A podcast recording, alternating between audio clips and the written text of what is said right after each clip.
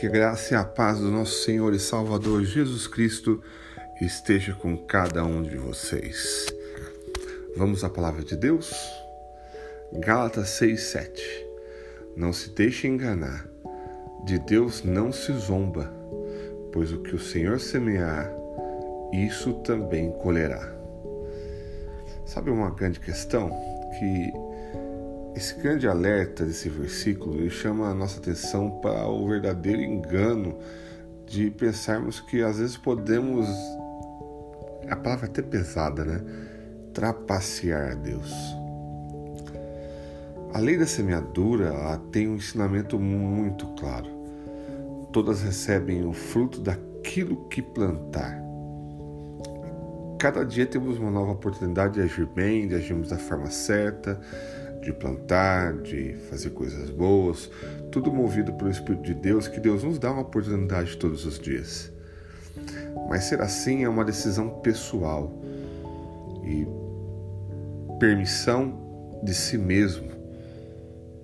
A Bíblia, ela sempre nos mostra inúmeros exemplos de justiça e de todas as consequências que as atitudes que cada um pode trazer. E para que possa semear bem, a gente decide quais sementes em qual solo nós iremos plantar. E isso tudo é uma questão de escolha. Então, que você possa plantar sementes num solo fértil. E isso, com certeza, você colherá maravilhosos frutos. Então, comece a partir de hoje a plantar sementes abençoadas, sementes maravilhosas. E tente observar sempre aquilo que você tem plantado para que você possa colher no dia seguinte uma, um fruto maravilhoso para a glória do Senhor Jesus Cristo. Vamos orar?